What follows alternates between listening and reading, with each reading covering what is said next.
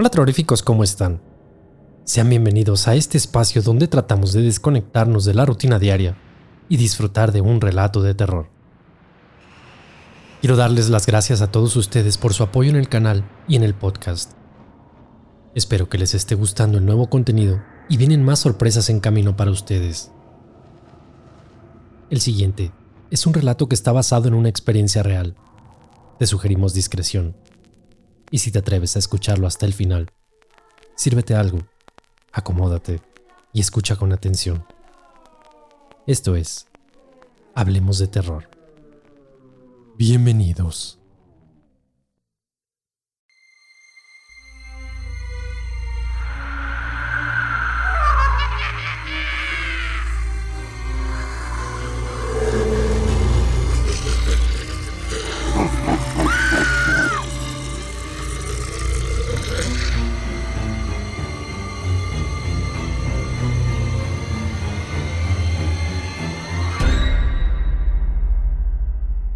Hablemos de terror.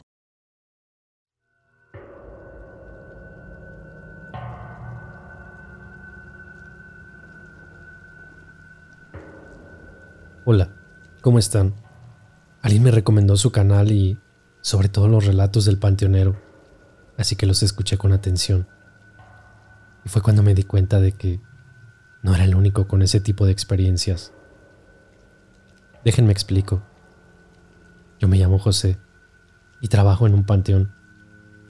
He sido velador muchos años en el mismo lugar y he visto algunas cosas que me han dejado helado. Obviamente son pocas las personas con las que he compartido esto, porque la mayoría o me llama loco o piensa que estoy inventando las cosas. Pero yo estoy seguro de lo que he visto. Y hay una experiencia en particular que siempre he querido compartir para saber que no soy el único y pues ahí les va. Un martes o miércoles, como todos los días, me levanté pasada las 12 del día, después de pasar la noche en vela porque durante aquella extraña situación con mi esposa, no me había dejado dormir tan tranquilo. Normalmente a la hora que yo despertaba, ella iba regresando del mercado o de hacer sus cosas y por lo general se sentaba conmigo a almorzar. A veces si ella tenía que salir, me dejaba algún jugo o comida preparada, pero siempre me dejaba una nota avisándome que no estaría en casa, o si quería darme un recado, lo que quisiera decirme, me lo dejaba en un papelito. Ella decía que lo hacía para no despertarme, porque siempre pensó que era importante descansar bien. Recuerdo que me levanté y fui a la cocina, pero no estaba ella. Tampoco había comida preparada. Y curiosamente, no había ni una nota, ni nada que me dijera que no estaba. Nosotros todavía no teníamos celular, ni nada de esas cosas para comunicarnos, que es el Facebook y eso. Eso era de ricos, o no existía. Lo que sí es que se me hizo muy extraño que no me avisara pero imaginé que tal vez se había ido a platicar con la vecina o algo así, porque su monedero estaba en la mesa de la cocina. Podrán pensar que el monedero no tenía nada que ver, pero ella normalmente nunca se despegaba de él. Ahí guardaba la medallita de la Virgen que le dio su abuelita antes de morir. Yo conocí a esa señora poco antes de que muriera. Era de esas personas que Pues de esas que rezaba todo el día. No salía de la iglesia. Esas abuelitas de antes, pues. Siempre con su ropita negra, su rebozo, la cabeza cubierta. Todos los días en misa, ayudando en todo lo que pudiera a la iglesia. Recuerdo que en alguna ocasión le pregunté que por qué era tanta su devoción y tanta entrega a la iglesia. Lo que me contestó me dejó algo confundido. Primero dudó en contarme, pero como ya se sentía un poco en confianza, me comentó que ella había estado poseída y que solo su fe en Dios fue la que lo pudo salvar. Recuerdo que cuando le platiqué con mi esposa, le dije que yo la verdad pues no le había creído y que más bien ella se sentía sola porque pues, ya se había muerto su esposo. Esa ocasión mi esposa no me dijo mucho. La verdad es que apenas éramos novios y creo que, pues en cierta forma tal vez, le dio algo de pena contarme aquel episodio de su familia. Pero para cuando su abuela falleció, nosotros ya llevábamos pocos días de casados. De hecho, la señora nos dio un Cristo muy grande para nuestra casa. Lo hizo como regalo de bodas. En aquella ocasión, fue cuando me contó lo que le había pasado y cómo su esposo había fallecido víctima de su posesión. No entraré en detalles de lo que sucedió, pero prometo que si mi esposa me lo permite, después les voy a contar lo que le pasó a la señora, a su abuelita. En fin, al morir la señora, mi esposa se puso muy triste y no superaba la ausencia de su abuela. Se había criado con ella. En ese momento yo apenas llevaba unos meses trabajando como velador en el cementerio del pueblo. Pues obviamente ahí estaba enterrada. Muchas veces mi esposa llegaba tempranito por la mañana a llevarme un cafecito y un pan, y así aprovechaba para irse a sentarse, según que a platicar con su abuelilla. Pues eso era lo que yo salía del trabajo, porque la verdad se iba como una media hora antes de que yo saliera. Al principio todo se me hacía normal, de hecho comprensible porque pues la extrañaba. Pero luego algunas cosas ya no me hacían tanto sentido. Un par de ocasiones, a la distancia yo vi a mi esposa sentada frente a la tumba. Pero en algunas otras Recuerdo que yo la veía platicando con alguien a su lado. Pues como estaba lejos, las veía de espaldas. Pero era una señora de negro, con rebozo, cabeza cubierta. Y mi esposa siempre poniéndole atención a lo que le decían. Lo que yo tomaba mis cosas para irnos, cuando llegaba con ella, ya estaba completamente sola. Siempre que le preguntaba, con quién estaba hablando la respuesta era la misma. Con mi abuelita. Yo le decía que no, que quién era la señora de negro que se paraba a su lado. Siempre me volteaba y me miraba. Decía que no, que ella estaba sola, que no había nadie más ahí, que solamente se sentaba a platicarle cosas a su abuelita. La verdad nunca insistí porque no quería molestarla ni preocuparla pero estoy 100% seguro de que la vi platicando con alguien más, en al menos un par de ocasiones. Cada que regresábamos a la casa, recuerdo que hacía que nos quitáramos los zapatos, aquello de no meter tierra de panteón, y las malas vibras y cosas así. Todo eso se lo había enseñado a su abuela. Pasaron los días y después de unas semanas mi esposa ya no iba tan seguido a la tumba de su abuela hasta que un día dejó de ir por completo, como si se hubiera olvidado ya de ella. Nunca le dije nada para, pues no recordarle que, pues quizá ella ya estaba superando aquello, entonces mejor no meterme. Pero desde el día en que ella dejó de visitarla, a mí me comenzaron a suceder cosas extrañas en el trabajo. Mi función era simple Tenía que estar al pendiente del lugar y hacer rondas por la noche. Obviamente, evitar que se metiera gente. Y sobre todo, pues los chamacos que solo iban a hacer las travesuras y destrozos en las tumbas. Sí, en ocasiones me tocó levantar bolsas con, pues, trabajitos. Casi siempre eran fotos de personas con frases de amarres y cosas así. Pero nunca nada demasiado grave.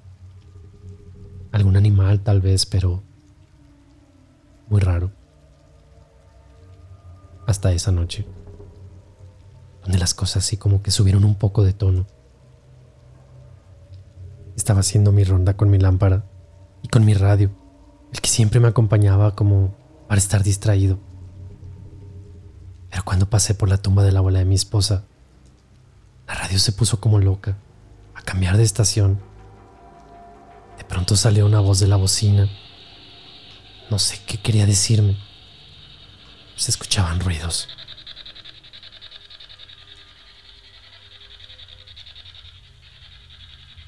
De pronto escuché la voz de una mujer, de su abuela, para ser exactos. José, ayúdala. No dejes que la engañen como a mí. Es un demonio. Salí corriendo del miedo, sin comprender lo que había sucedido. No podía creer lo que había escuchado. ¿Cómo era posible que alguien dijera mi nombre? Y además con aquella voz que pude identificar de inmediato. Estoy seguro que era su abuela. lo que más me preocupaba fue aquella advertencia. Ayúdala. Que no la engañen como a mí. La mañana siguiente no le conté nada a mi esposa, porque yo seguía como en negación. Tal vez estaba cansado y todo lo había imaginado simplemente no quería creerlo. Pero eso solo fue la primera noche. La segunda noche no quería hacer mi rondín por el temor a escuchar algo. Pero era mi trabajo y debía hacerlo.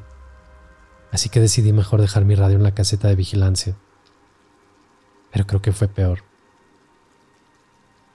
Cuando me tocó pasar por donde está la tumba de la señora, aquella extraña mujer de negro estaba parada al pie de la tumba. Así es. Era la misma que yo vi hablando con mi esposa. O al menos a lo lejos eso parecía. Ni para qué echarles una mentira. La piel se me puso chinita y me la pensé mucho para acercarme. Pero pues, mi trabajo era no permitir la entrada a nadie, al menos mientras el cementerio estuviera cerrado. Así que me llené de valor y me acerqué, aunque desde la distancia advertí mi presencia. Buenas noches. Disculpe, ya está cerrado, no puede estar aquí. Hola, Pepe. Soy yo. Dile a mi nena que estoy bien, que me venga a visitar. Dile que me traiga mi medallita. Me quedé helado. Era la abuela de mi esposa. Estoy 100% seguro de que la vi y además me habló. Aunque algo raro noté en ella. Una sonrisa como falsa, como hipócrita. No voy a mentirles, pero creo que me inclusive me oriné un poco del miedo. Fue una experiencia surreal. En un instante estaba ahí aquella mujer. Y un segundo más tarde, no había nadie. Yo no sé si fue de lo impactante de aquel encuentro o mis defensas ya andaban un poco bajas. Pero al día siguiente me enfermé de fiebre y resfriado. En el fondo realmente me dio un poco de gusto porque no tendría que pasar la noche en aquel cementerio. Mi esposa fue a avisar y de hecho me dieron un par de días libres en el trabajo. Pues nunca había faltado, así que pensé que el descanso también me vendría bien. El problema es que realmente no pude descansar. Todo el día estuve en mi cama. Mi esposa estuvo al pendiente de mí ya por la tarde o creo que era de noche. Me quedé dormido muy pronto. Pero unas voces como susurrando me despertaron. Abrí los ojos y mi esposa no estaba en la cama. Le llamé en un par de ocasiones, pero no me contestó. A la distancia yo seguí escuchando unas voces como susurrando. Así que traté de no hacer ruido. Me levanté de la cama para ver qué sucedía. ¿Dónde estaba mi esposa? ¿Con quién estaba hablando tan noche? Con mucho cuidado abrí la puerta de la habitación y escuché en la cocina una conversación. Era mi esposa. Y la otra voz era la de su abuela. Le decía que le llevara su medalla a su tumba, que ella quería descansar me fui acercando poco a poco. Mientras yo me acercaba noté que mi esposa estaba callada. Llegué hasta el filo de la puerta. Me asomé con precaución de no ser visto. Y estaba mi esposa, arrodillada, con la cabeza hacia arriba pero con los ojos cerrados. Y no había nadie más en la cocina. que sea que yo había escuchado. Parecía que había salido de la nada. Mi esposa estaba como en trance. Se balanceaba, pero sus ojos permanecían cerrados. Corrí de inmediato a levantarla, y fue entonces que ella abrió sus ojos. No olvidó aquella mirada. Me miró profundamente como con ira. Aquello no era su mirada de siempre. Algo estaba mal. No sé cómo explicarlo realmente, pero una mirada vacía. Como si quien te mira no te reconociera. Pero en un instante, mi esposa como que volvió en sí y fue cuando me miró extrañada, como que no sabía qué estaba haciendo ahí realmente. Acompañé a la habitación y nos quedamos dormidos. A la mañana siguiente desperté como a las 11 o 12. Me levanté, vi a la cocina pero no estaba mi esposa. Como les mencioné, ella no salía sin avisarme o dejarme una nota. Imaginé que tal vez estaba platicando con la vecina o algo por el estilo, porque el monedero estaba en la mesa como les comenté. No sé por qué, pero tenía que hacerlo, así que de inmediato abrí su monedero y me di cuenta de que su medalla no estaba ahí. Recordé aquello que me había pasado noches atrás en el cementerio y también la conversación que escuché la noche anterior. Lo primero que imaginé es que había tomado aquella medalla y la había llevado a la tumba de su abuela, por lo que me cambié la ropa de inmediato y salí de casa. En la entrada seguían sus zapatos, pero estaban encima de un montón de tierra. En ese momento no me detuve a pensar en nada y me fui volando para el panteón. Cuando llegué, el muchacho que cuidaba los jardines, Jacinto, me dijo que no había nadie adentro, que todavía nadie había ido a visitar a sus muertitos. De igual manera corrí hasta donde estaba la tumba de su abuela. Y efectivamente no había nadie. Estaba por darme la vuelta y regresar a casa, cuando algo llamó mi atención. Al pie de la tumba, la tierra estaba algo removida, así que me arrimé como para ver más de cerca de qué se trataba. Y fue cuando vi unas huellas en la tierra, y también como si alguien hubiera escarbado y después pisado la tierra para dejarla en su lugar. Con mis pies removí un poco aquello, y fue cuando de entre la tierra salió la cadenita de la Virgen, aquella que le había dado su abuela. Definitivamente mi esposa había estado aquí y había traído esa cadena. No sé para qué, ni mucho menos por qué enterrarla ni con qué intenciones desprenderse de ella. Pero al menos creo que eso podría explicar la tierra debajo de los zapatos en casa. Pero si aquí estaba la cadena y mi esposa no estaba, entonces, ¿a dónde habrá ido? Solo me imagino un lugar donde poder encontrarla, la iglesia. Salí del cementerio, me dirigí de inmediato a la iglesia, pero no estaba tampoco ahí. Ya me iba cuando alguien de pronto me llamó por mi nombre. José, ¿qué te trae nuevamente a la casa de Dios? Era el padre, el encargado de la parroquia. Yo la verdad, pues, ya tenía muchos años sin ir a misa, pero se acordó de mí. Así que le pregunté por mi esposa y me dijo que no la había visto y que ya de hecho tenía tiempo que no la veía por la iglesia.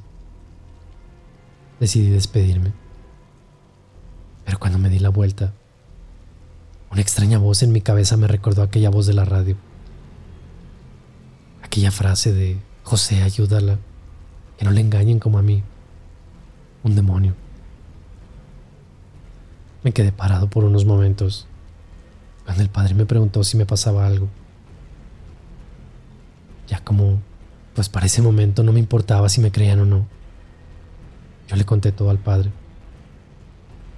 Me escuchó por unos minutos sin interrumpirme. Y cuando terminé me dijo que... Siéntate, hijo. Tengo que contarle la historia de doña Leonor, la abuela de Lupita, tu esposa.